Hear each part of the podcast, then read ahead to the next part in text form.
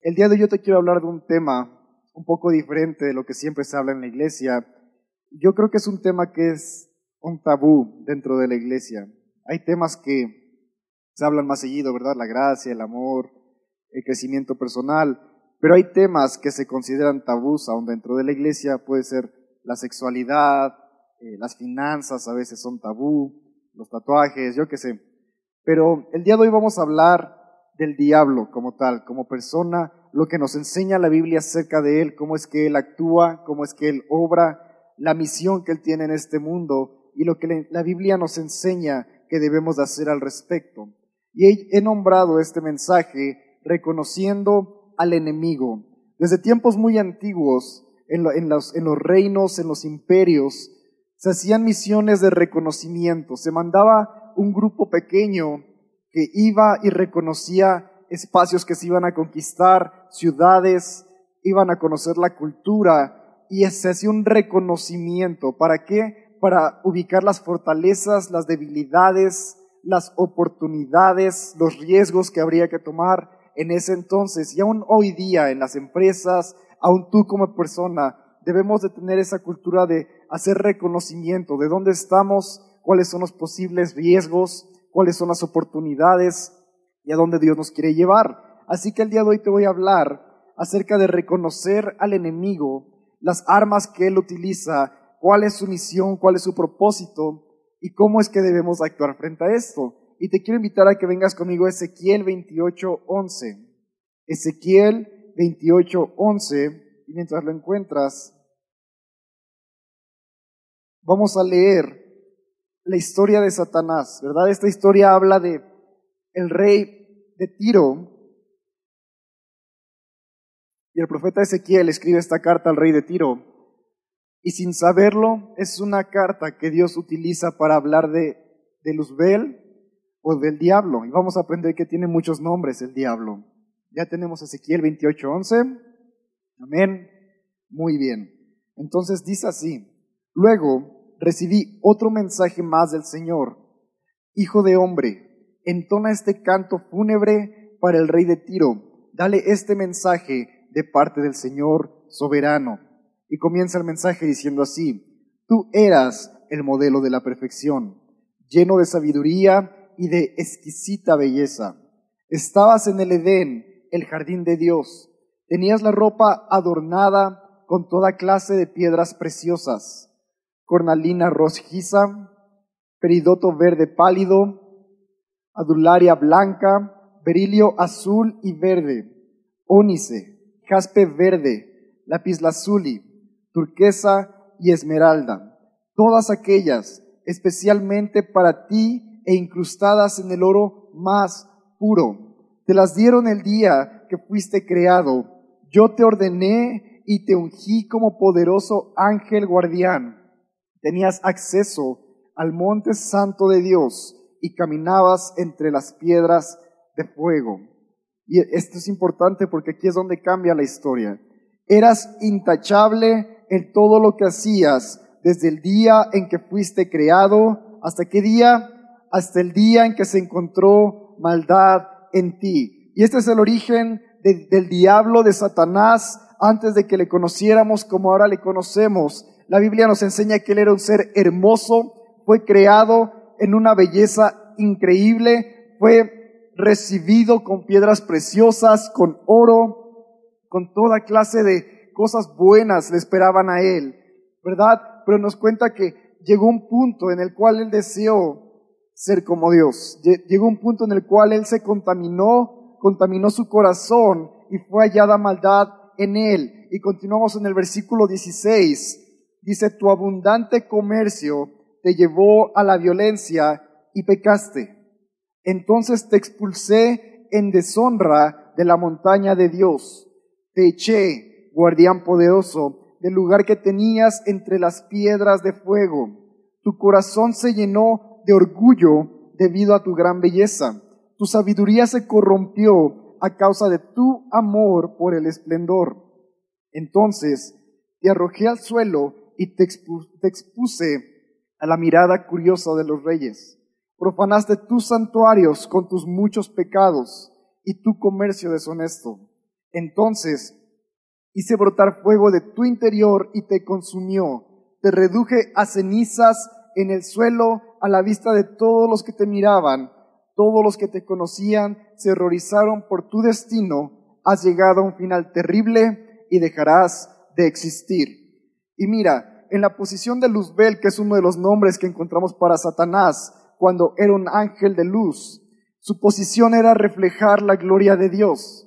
Dios su gloria brilla y pasaba a través de él y él la reflejaba a la creación, a los ángeles, a las, a las criaturas celestes. Sin embargo, Luzbel en un momento se le olvida que él está reflejando la gloria de Dios y cree que es su propio brillo, cree que es su propia gloria y ahí es donde pierde el piso, ¿verdad?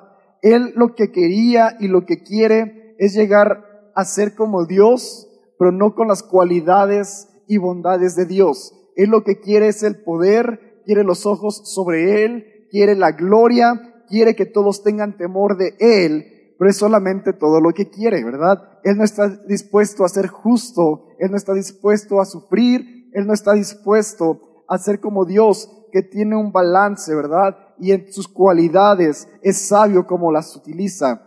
El, diablo simplemente quiere llegar a ese lugar de poder para poder reinar sobre todo. Y entonces, ¿por qué te odia a ti? ¿Por qué me odia a mí? ¿Verdad? ¿Por qué le tenemos miedo al diablo? ¿Por qué en la iglesia se habla del diablo como si fuera, ¿verdad? Tan, tan, tan malo. Bueno, el diablo está en contra de Dios, está en contra de su belleza, de su gloria, y al estar en contra de Dios, está en contra de todo lo que Dios ha creado, todo lo que Dios ama, todo lo que Dios ha hecho bueno y ha llamado bueno. Tú y yo somos creación de Dios, tú y yo somos amados por Dios, y a ti y a mí Dios nos ha llamado buenos, nos hizo creación buena. Entonces, por eso es que el diablo tiene una pelea tan grave con nosotros y su misión no es nada más confundirte, ¿verdad? No es, no es como lo vemos en las caricaturas o en las pastorelas o lo vemos, ¿verdad? Cuando se acercan las fechas de Navidad, que vemos ahí un muñequito rojo con cuernos, con colita, con llamitas alrededor de él y le hace, le hace travesuras a la gente. No es así. Él tiene una visión muy clara y es destruirte a ti y destruirme a mí. No nada más destruir, su, su visión es matarte, quitarte la vida. ¿Y cómo lo hace? Tiene diferentes maneras y hoy lo vamos a ver, vamos a aprender esas maneras como Él actúa y reconocer cómo es que Él está actuando en tu vida. Pero primero quiero compartirte un poco, ¿verdad? Satanás tiene 22 diferentes nombres en la Biblia, se le conoce de 22, 22 diferentes maneras. Juan 12:31 dice que Él es el príncipe de este mundo, ese es un nombre que le da la Biblia. Isaías 21:7 dice que Él es el leviatán, el dragón, el engañador, Belcebú, el malvado, el enemigo, el acusador, estrella luciente. Hay muchos nombres que se le da a Satanás. Y a lo largo de la Biblia, la Biblia lo demuestra y aún él se demuestra a sí mismo con diferentes máscaras, ¿verdad? Como serpiente, como dragón, lo vemos como ángel de luz, lo vemos como el Señor de las moscas en un lugar dice.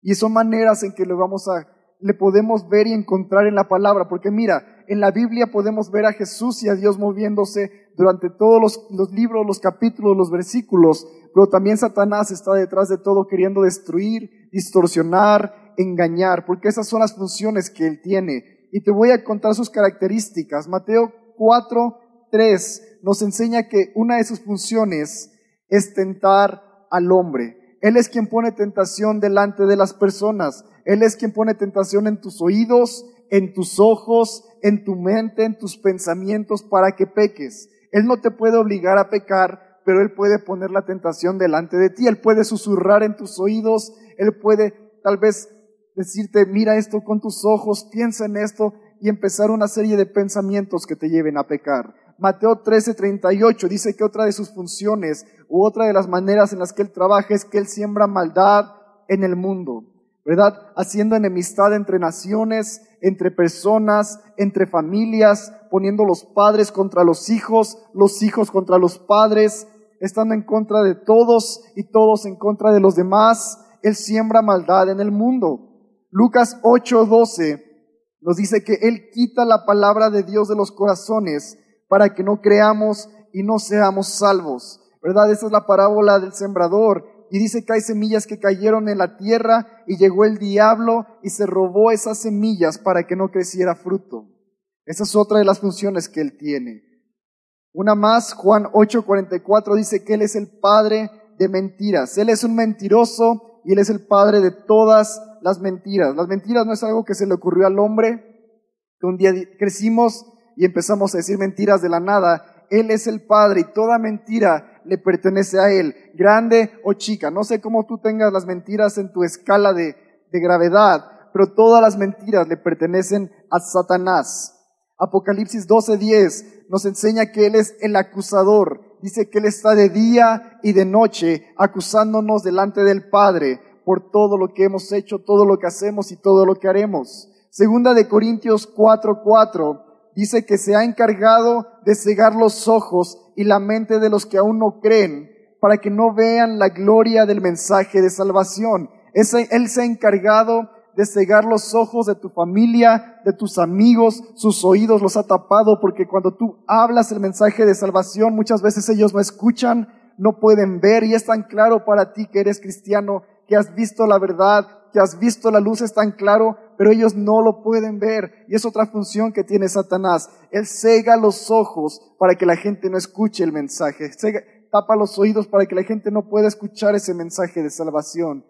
Y segunda de Pedro 5.8 nos enseña que Él acecha como león rugiente buscando a quien devorar. Y, quiero resaltar aquí que la Biblia no dice que Él es un león rugiente. El único león que hay en la Biblia es el león de la tribu de Judá, que es nuestro Dios. Y es un león rugiente y furioso por nosotros. Pero aquí Satanás simplemente se le asemeja porque acecha como león rugiente. La característica principal es que Él acecha día y noche. Él está buscando cómo hacerte caer, cómo engañarte, cómo mentirte, cómo quitar la semilla, cómo acusarte. Día y noche Él busca maneras de acechar y de, que, que pierdas tu salvación y de que pierdas tu vida.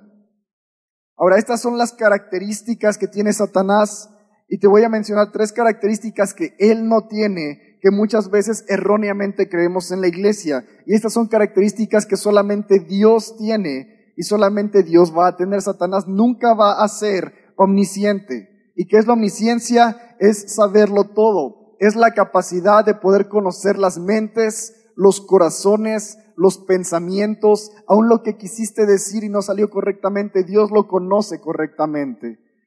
Es la capacidad de conocer toda ciencia, de entenderlo todo, de ser sabio en todo. Satanás no lo es, no es omnisciente tampoco es omnipresente. Muchas veces creemos que Satanás está presente en tu casa y en tu casa y en la casa de alguien más, pero no es así. Él está restringido a ser una persona como tú y como yo, que solo podemos estar en un lugar a la vez. Él no puede estar aquí y en China al mismo tiempo, pero Dios sí puede. Dios puede estar en todos los lugares al mismo tiempo, es otra de sus cualidades. No nada más eso, también Dios puede abarcar el tiempo, puede estar aquí hoy y puede estar en el pasado y Él conoce el futuro. Satanás no conoce nada de ello, simplemente vive en el presente.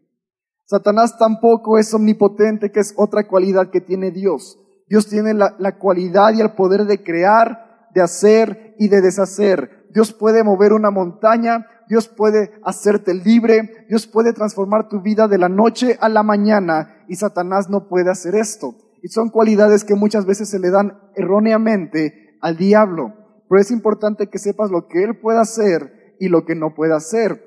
Porque su poder, entonces, se restringe a engaños, a mentiras y a falsas acusaciones. ¿Con qué propósito? Con el propósito de alejarnos de Dios y traer muerte a nuestra alma, nuestro cuerpo y nuestro espíritu. Su primer tarea es alejarnos de Dios y lo logró en Génesis habla como él llega y engaña a Eva y aleja al hombre de Dios de esa intimidad que tenían.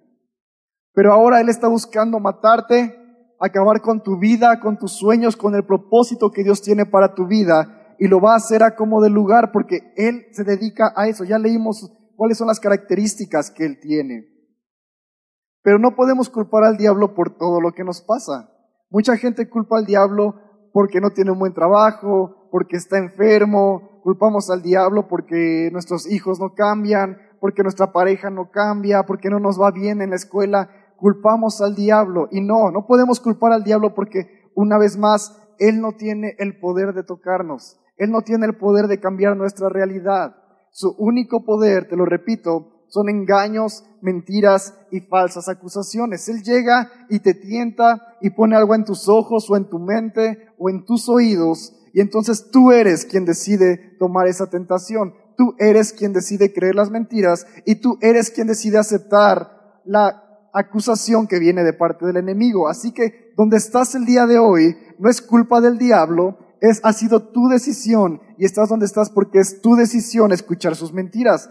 Pero vamos a hablar más a detalle de las mentiras y no te preocupes porque al final te voy a hablar y te voy a explicar el proceso que Dios tiene para que salgamos de esa de esas mentiras y de esas acusaciones que son donde el enemigo nos tiene muchas veces. Y vamos a hablar de dos de sus características, dos de los ataques que él usa más seguido. La primera son las mentiras.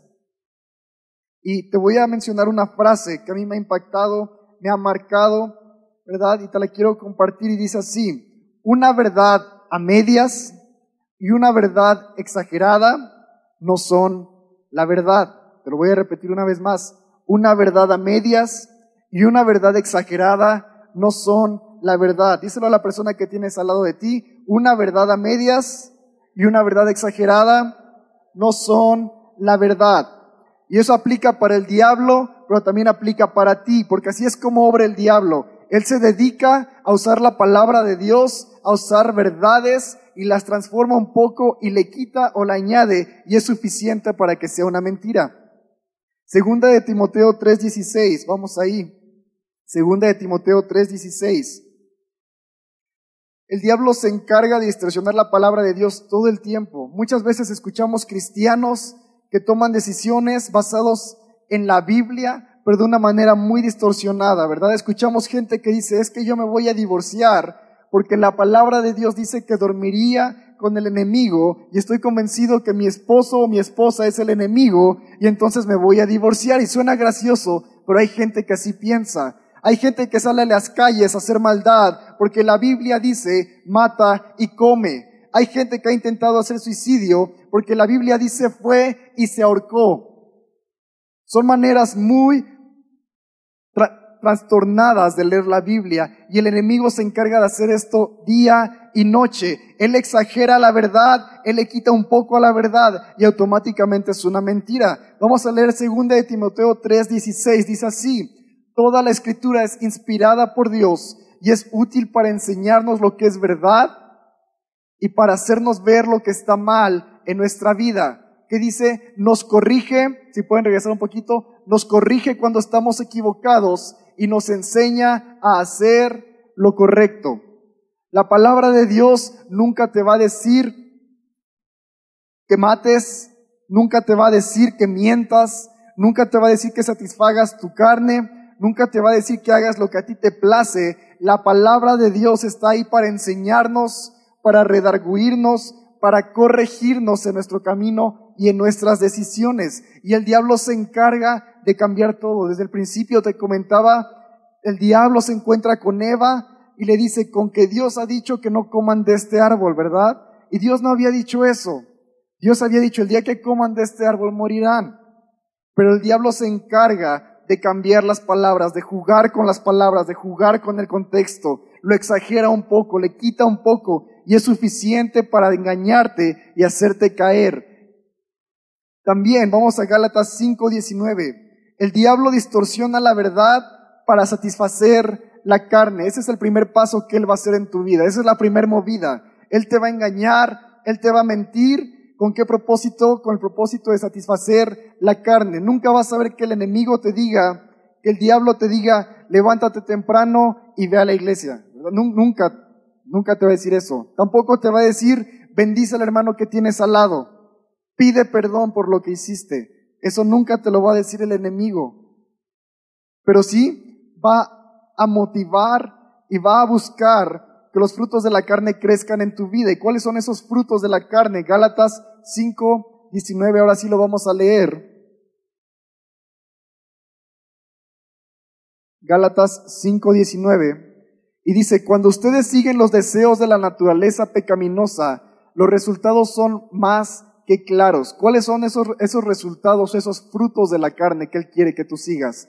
La inmoralidad sexual, la impureza, pasiones sensuales, idolatría, hechicería, hostilidad, peleas, celos, arrebatos de furia, ambición egoísta, discordias, divisiones, envidia, borracheras, fiestas. ¿Cuántas veces has usado la palabra para era una fiesta tomar alcohol y dices, bueno, es que Jesús iba a fiestas, Jesús iba a bodas y tomaban alcohol, ¿verdad? ¿Qué problema hay? Ese es el enemigo usando la palabra, un poquito le añade, un poquito le quita y ya está satisfaciendo los deseos de la carne, ¿verdad? Cuando te das cuenta ya estás ebrio, ya pasó un día, hiciste cosas que no debiste de hacer, todo por una mentira que parecía que estaba en la Biblia.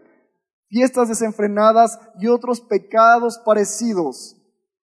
Todas estas cosas, todos estos pecados que acabo de mencionar, a eso te quiere llevar el enemigo, porque primero te va a alejar de Dios, primero te va a alejar de tu propósito, primero te va a alejar de lo que Dios quiere hacer en tu vida y va a hacer que los frutos de la carne vayan creciendo. Y muchas veces, no muchas veces, Siempre cuando empiezas a escuchar las mentiras del enemigo, tú empiezas a comportarte como él. Y si el enemigo es un mentiroso, tú te conviertes en un mentiroso. Y empiezas a justificar tu vida con mentiras. Empiezas a decir mentira tras mentira. Y al principio parecen pequeñas, al, principio parecen insignificantes, pero toda mentira tiene una consecuencia que es la muerte. Y tal vez eso parece que escala muy rápido, pero la mentira desarrolla el miedo y el miedo desarrolla el temor el temor desarrolla enfermedades y toda enfermedad es para muerte. La doctora Caroline Leaf, una doctora muy reconocida en los Estados Unidos, que ha estudiado o estudia el área, neurocognitiva y la psicología de los pensamientos, en su libro ¿Quién me desconectó el cerebro? habla mucho en detalle de cómo los pensamientos pueden traer enfermedades. Ella no solamente se dedica a estudiar la neuropsicología, sino que también busca aplicar todo con la palabra y cómo la palabra de Dios está detrás de todos estos descubrimientos que se han hecho. Y enseña que todas las emociones que tú puedes tener, cualquier persona puede tener, están influenciadas por dos corrientes o pueden estar influenciadas por dos corrientes. Puede ser la corriente de la fe o la corriente del temor. Una persona que dice mentiras desarrolla temor en su vida. Y el temor es una corriente negativa en tu cerebro. Las emociones producen pensamientos y los pensamientos llegan al hipotálamo, que es una parte de tu cerebro que se encarga de segregar los químicos, las hormonas y la energía que llega al resto de tu cuerpo. Si tú no lo sabías, tu cuerpo funciona a base de energía, de hormonas y de químicos. Así es como funciona todo. Tus manos, tus pies, tu boca, tus ojos, todo se estimula y si tu cuerpo está siendo estimulado por corrientes de temor, esta energía, químicos y hormonas se vuelven tóxicos para tu cuerpo, para todo tu cuerpo, desde tu mente hasta la mano, el pie, el estómago, a cualquier lugar que tiene la influencia que el hipotálamo haya mandado. Los pensamientos originados por temor son pensamientos tóxicos, pero los pensamientos originados por fe son pensamientos que sanan el alma y sanan el cuerpo. Muchas veces vemos gente estresada y ¿qué le recomienda el doctor? Vacaciones. Aléjese de lo que le está preocupando. Aléjese de lo que le está angustiando. Vemos gente enferma y le recomiendan cambie sus hábitos, cambie sus amistades, cambie lo que le está angustiando, porque está muy relacionado con las emociones, las enfermedades. Enfermedades, digo, actitudes como la falta de perdón, el enojo, la ira, el resentimiento, la depresión, preocupación, ansiedad, frustración, miedo, luto excesivo y culpa son emociones que producen pensamientos tóxicos y todos estos son influenciados por el enemigo que trae mentiras a tu vida. ¿Cuántas veces te has dado cuenta de que estabas enojado por una mentira? De que estabas resentido contra alguien por una mentira, de que estabas preocupado de algo que tenía solución, pero el enemigo te hizo creer que eso valía más y entonces tus pensamientos se convirtieron en pensamientos tóxicos que van afectando poco a poco tu cuerpo y te van matando. Continúa diciendo, el 87% de las enfermedades están relacionadas directamente a una cadena de pensamientos tóxicos, el 87% de las enfermedades. Entre ellas están migrañas, hipertensión, infartos, cáncer, dermatitis, diabetes, infecciones, alergias, catarro, resfriado común. Estas, estas enfermedades están relacionadas con tus pensamientos, con cómo estás viviendo, con cómo estás creyéndole a Dios y viviendo en fe, o creyendo las mentiras del enemigo y viviendo con temor. El 13% del restante de las enfermedades tiene que ver con la dieta que también te alimentas, con la genética y con el medio ambiente. Si vives en un lugar sucio, eres más propenso a enfermarte. Pero el 87% de las enfermedades están relacionadas a cómo piensas y cómo has decidido pensar. Lo más importante, lo más interesante para mí es esto. Continúa enseñando en su libro. Todos nacemos con los canales de fe en nuestro cerebro. Y mira, los canales de fe es como agarrar un mapa y decir, ¿cómo llego al centro? Bueno, agarras esta calle y esta calle y punto. Todos nacemos con, con, esas, con esas opciones en nuestro cerebro. Pero los canales tóxicos no los tenemos. Un bebé cuando nace espera lo mejor de la gente, le sonríe a la gente. Tal vez llora, llora por hambre, llora por frío, pero un bebé ama, un bebé confía, un bebé da lo mejor de sí, un bebé no tiene malas intenciones. Pero en cuanto empezamos a tener pensamientos tóxicos en nuestro cerebro, nuevos caminos empiezan a crecer en nuestro cerebro físicamente, nuevas conexiones empiezan a ocurrir y estas conexiones ocupan el doble del espacio que las conexiones de fe en tu cerebro. Son conexiones con las que no naciste, son conexiones que no necesitas y son conexiones que empiezan a ocupar el doble del espacio en tu cerebro. Así que una mentira no nada más te lleva a otra mentira o crees que ahí queda, porque muchas veces creemos que la mentira va a quedar ahí, ¿verdad? Que nadie se va a enterar. Pero toda mentira trae miedo.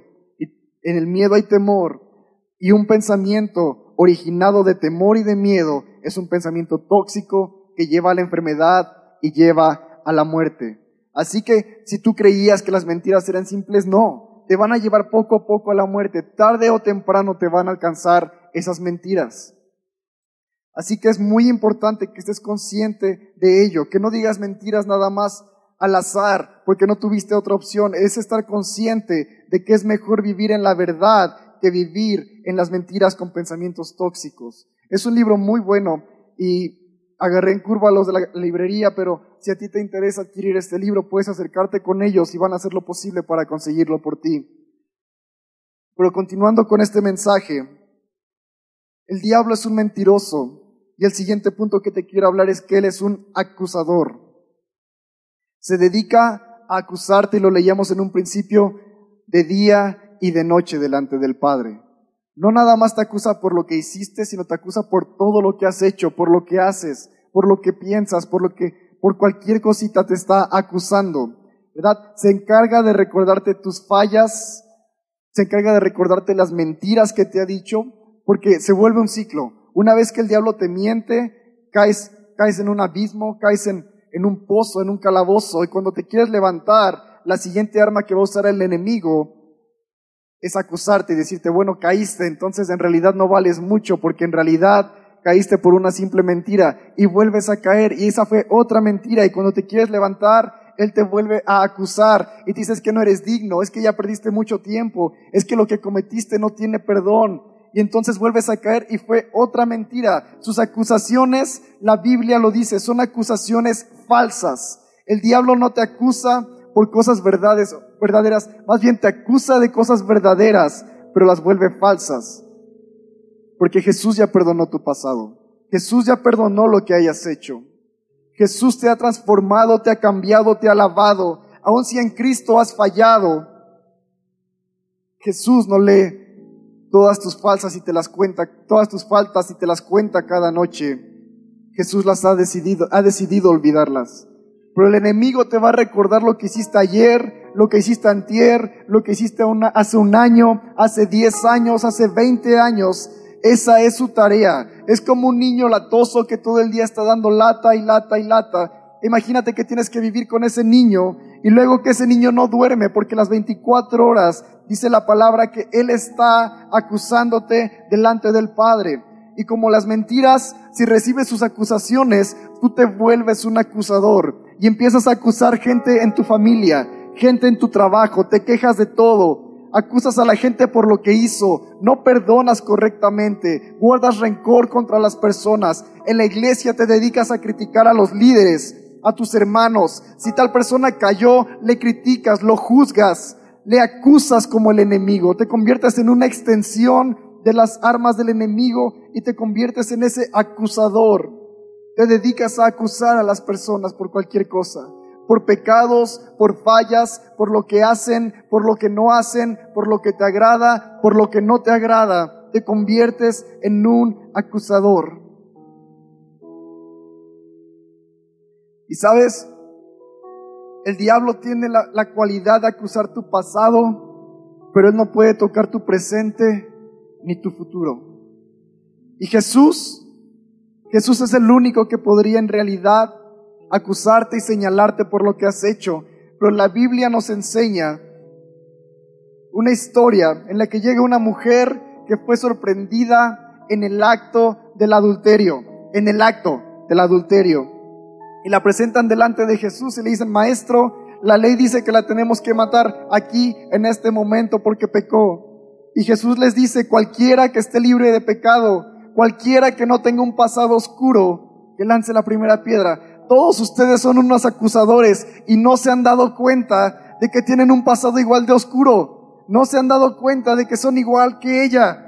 Todos han sido unos acusadores. Y yo estoy seguro que todos esos fariseos habían recibido acusaciones de parte del enemigo que les obligó y les llevó a convertirse en acusadores de otras personas, para que la gente no viera sus faltas, se convirtieron en acusadores. Pero volviendo a la historia, Jesús espera que toda esta gente se vaya porque obviamente todos tenían un pasado oscuro, todos habían hecho algo. Y Jesús se levanta y le dice, mujer, ¿dónde están ellos que te acusaban? Todos se han ido.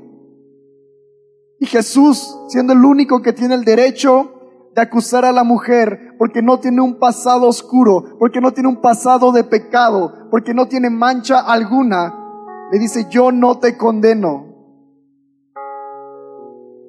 No peques más, sé libre. Y Jesús te dice lo mismo el día de hoy. No importa lo que hayas hecho, no importa cuál sea tu pasado, porque yo sé que aquí hay gente con todo tipo de pasado. Tal vez un divorcio, drogas, malas decisiones, adulterio, mentiras, robo, homicidio. No importa lo que hayas hecho, yo no soy nadie para juzgarte ni para acusarte. Y no hay nadie que tenga esa cualidad excepto por Cristo Jesús. Y Él te dice lo mismo que le dijo a esa mujer, yo no te acuso. No peques más y sé libre. Eso es lo que Jesús te dice el día de hoy. No peques más y sé libre.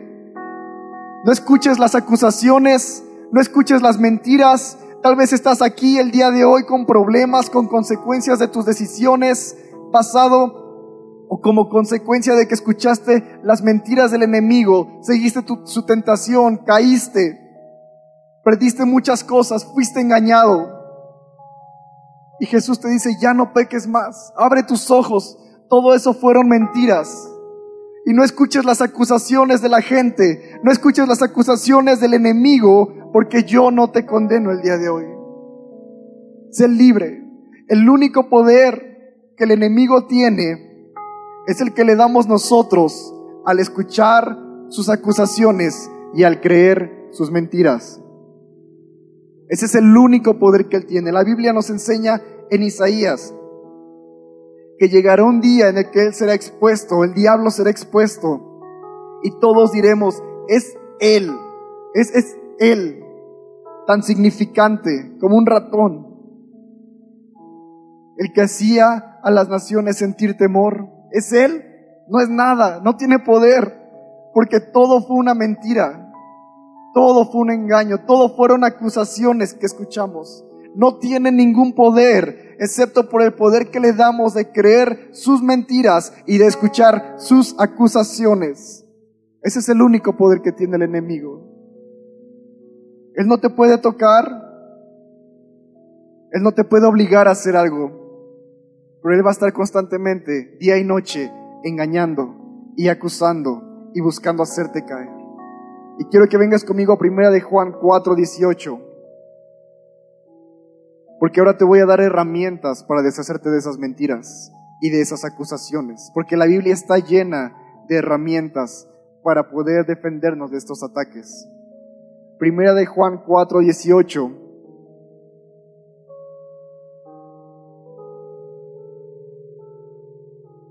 Dice así, y dice que el perfecto amor echa fuera el temor. Dice, en esa clase de amor no hay temor. ¿En qué amor? En el amor de Cristo. Porque el amor perfecto expulsa todo el temor. El amor perfecto expulsa todo el temor. En el amor de Dios las mentiras se desvanecen. Todo lo que pudiste haber sido engañado, con el amor de Dios se desvanece. Poco a poco Él abre tus ojos, Él quita la niebla de tus ojos y tú puedes ver la verdad y su amor te abraza. Él no viene con perfecto amor a, traer justicia. Él no viene con perfecto amor a decirte lo hiciste mal, fallaste, recordarte lo que hiciste. No. Él echa fuera el temor. Y ahora vamos a Primera de Corintios 13, 4. Primera de Corintios 13, 4. Jesús es el perfecto amor. ¿Y cómo es su amor? Dice, el amor es paciente y bondadoso. El amor no es celoso, ni fanfarrón, ni orgulloso ni ofensivo, no exige que las cosas se hagan a su manera. El diablo exige que las cosas se hagan a su manera. El diablo te ofende, te humilla, te miente, pero Dios no. No se irrita ni lleva un registro de las ofensas recibidas. Y esto es importante porque Dios es amor y el amor perfecto no lleva un registro de las ofensas recibidas. Si hubiera un registro, Dios ya lo cerró y lo puso a un lado y no lo piensa volver a abrir. Y ni tú, ni yo, ni el diablo, ni nadie tiene derecho a abrir ese libro de ofensas porque Dios no lleva un registro de tus ofensas. Continúa diciendo el versículo, no se alegra de la injusticia, sino que se alegra cuando la verdad triunfa. Dios no se alegra cuando te va mal, no dice, chin, te lo merecías, ahí está, piensa mejor a la próxima. No, Dios no se alegra de la injusticia, se alegra cuando la verdad triunfa, cuando ya no hay mentiras y todo sale a la luz y se dice todo y tal vez hay consecuencias, tal vez lloras. Él se goza cuando esa verdad sale. Y continúa diciendo, el amor nunca se da por vencido y Jesús nunca se va a dar por vencido contigo. Te va a seguir buscando día y noche. Jamás pierde la fe siempre tiene esperanza y se mantiene firme en toda circunstancia. Se mantiene firme en toda circunstancia. El amor, el siguiente versículo, al final dice, el amor durará para siempre. No importa lo que hayas hecho, no importa lo que hiciste el día de hoy. Tal vez cometas errores el día de mañana, pero el amor de Dios nunca va a dejar de ser. Las mentiras se van a desvanecer, un día todo va a salir a la luz, pero el amor de Dios siempre ha sido, es y será. Juan 8:31, vamos a leerlo rápidamente. Juan 8:31. Dice, Jesús le dijo a los que creyeron en él, ustedes son verdaderamente mis discípulos y si se mantienen fieles a mis enseñanzas, conocerán la verdad y la verdad los hará libres. La verdad te hace libre. Vivir en mentiras te sigue llevando al calabozo, te sigue llevando al abismo, donde vives confundido, donde el enemigo te puede acusar día y noche. Pero si vives en la verdad de Cristo Jesús, si empiezas a dejar las mentiras a un lado y empiezas a tomar la verdad y a decir la verdad a pesar de las consecuencias, es mejor que tengas las consecuencias de una verdad a que tengas las consecuencias de las mentiras que son muerte. Gálatas 5, 22. Porque Jesús no nada más te quiere sacar de las mentiras, no te quiere sacar del engaño, no te quiere quitar los frutos de la carne, Él tiene frutos que te quiere dar. En Gálatas 5:22 dice, en cambio, la clase de fruto que el Espíritu Santo produce en nuestra vida es amor, alegría, paz, paciencia, gentileza, bondad, fidelidad, humildad y control propio. No existen leyes contra estas cosas. Los frutos de la carne, todos esos pensamientos que se vuelven tóxicos a tu cuerpo, Dios te quiere dar algo completamente contrario, algo que trae sanidad y restauración a tu mente, a tu corazón, a tu alma, a tu cuerpo. Dios te quiere dar frutos que puedan darte vida y no muerte, frutos que puedas disfrutar, frutos que puedes compartir con otras personas. Santiago 4, versículo 7. Santiago capítulo 4, versículo 7. Nos da la estrategia más fuerte de todas. Dice, así que humíllense delante de Dios. ¿Cómo te humillas delante de Dios? Reconociendo que Él es todopoderoso, que Él es el camino, la verdad y la vida y que sin su ayuda no serías nada, que tu propósito está en sus manos. Resistan al diablo y Él huirá de ustedes. En ninguna parte de la Biblia dice que tienes que pelear con el diablo. En ninguna parte de la Biblia dice que tienes que ser perfecto. Dice resiste al diablo con la verdad, resiste al diablo con los frutos del Espíritu, resiste al diablo teniendo relación con Dios y el diablo huirá de ustedes. Romanos 8:38. Romanos 8:38 dice, y estoy convencido de que nada podrá jamás separarnos del amor de Dios, ni la muerte, ni la vida, ni ángeles, ni demonios ni nuestros temores de hoy, ni nuestras preocupaciones de mañana, ni siquiera los poderes del infierno pueden separarnos del amor de Dios, porque las mentiras del enemigo tienen el propósito de separarte de Dios, pero la palabra de Dios dice que solamente tú puedes caminar lejos de Él. El enemigo no te va a alejar, sus tentaciones no te van a alejar, pero tus decisiones son las que te acercan o te alejan del Padre las que te acercan o te alejan de esa relación con Él. Y yo sé que tal vez tus ojos están siendo abiertos ahora y te das cuenta de las mentiras que el enemigo te ha dicho y de las acusaciones que el enemigo te ha hecho. Y tal vez te ha acusado porque creíste sus mentiras y ya estás en este círculo vicioso. Pero quiero hacer un llamado primero a las personas que nos visitan por primera vez. Si tú te identificas y tú dices, ya estoy harto de vivir en mentiras, ya estoy harto, cansado de que me acusen día y noche, de creer que lo que hice no tiene perdón, porque la palabra dice que Jesús murió por tus pecados, todos. No hay uno más grande, no hay uno más chico, murió por todos. Quiero que hagas una oración conmigo y vamos todos a cerrar nuestros ojos. Si tú eres esa persona que dices, yo quiero hacer una oración y ya dejar las mentiras, dejar las acusaciones, dejar un estilo de vida tóxico, quiero invitarte a que tú puedas levantar tu mano para poder identificarte. Yo puedo ver un par de manos alzadas. Levanta tu mano si tú quieres tomar esa decisión. Y todos vamos a hacer esta oración. Todos vamos a hacer esta oración. Diles, Señor Jesús, dejo a un lado las mentiras.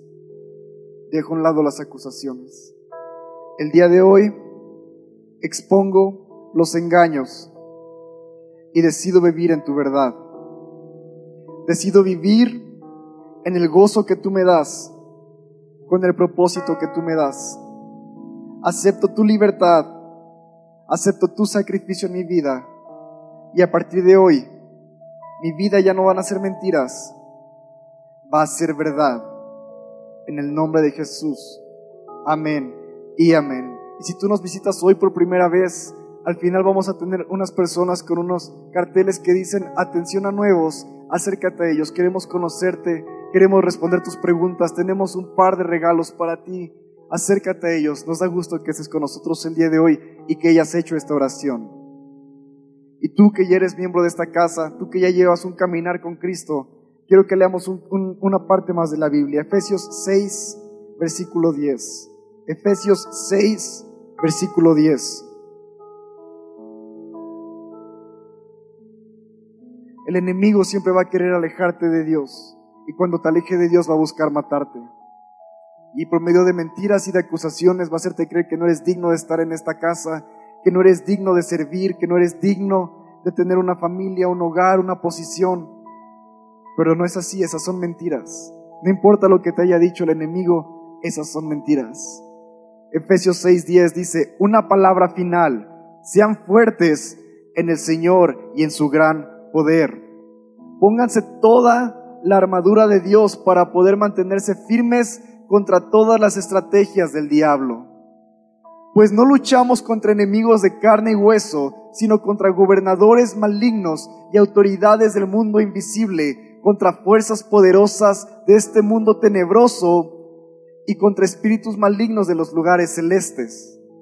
Continúa diciendo, por lo tanto pónganse todas las piezas, todas las piezas de la armadura de Dios, para poder resistir al enemigo en el tiempo del mal. Así pues de la batalla todavía sigan de pie firmes. Dios no quiere que termines hecho bolita, culpándote por tus, por tus errores, por los pecados, creyendo las acusaciones del enemigo. Dios quiere que termines firme. ¿Y cómo vas a terminar firme? Dice, defiendan su posición, poniéndose que el cinturón de la verdad. Todo este mensaje fue acerca de las mentiras del enemigo y cómo él te quiere alejar de Dios. Y lo primero que Dios te da como una respuesta y como una herramienta es el cinturón de la verdad. Es tiempo de que abras tu boca, busques ayuda, lo confieses y uses la verdad para ceñirte de la armadura de Dios y continúa la coraza de la justicia de Dios. Regocíjate en la justicia. Deja de ser quien apunta con el dedo. Deja de ser quien acusa a los hermanos, quien acusa a los demás. Y regocíjate en la justicia de Dios. Dice, pónganse como calzado la paz que proviene de la buena noticia a fin de estar completamente preparados. Ten pensamientos de paz, lee la palabra que es la buena noticia de Dios y vive en paz. No vivas con temor, no vivas con pensamientos tóxicos, vive con la paz que Dios te quiere dar. Además de todo eso, levanten el escudo de la fe para detener las flechas encendidas del diablo. Cuando el enemigo te quiere dar un pensamiento tóxico, Tú cree en fe que Dios tiene el poder y el control. Hoy cantábamos, Dios tiene el control, Dios tiene el poder para que caigan las cadenas. Y cuando el enemigo quiera engañarte, tú no tomes esos engaños, tú cree en fe que Dios va a hacer algo nuevo, que Dios va a hacer algo en tu vida.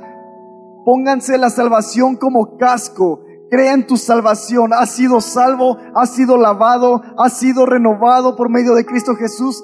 Vive en eso, vive como que eres una nueva criatura y toma en la espada del Espíritu, la cual es la palabra de Dios.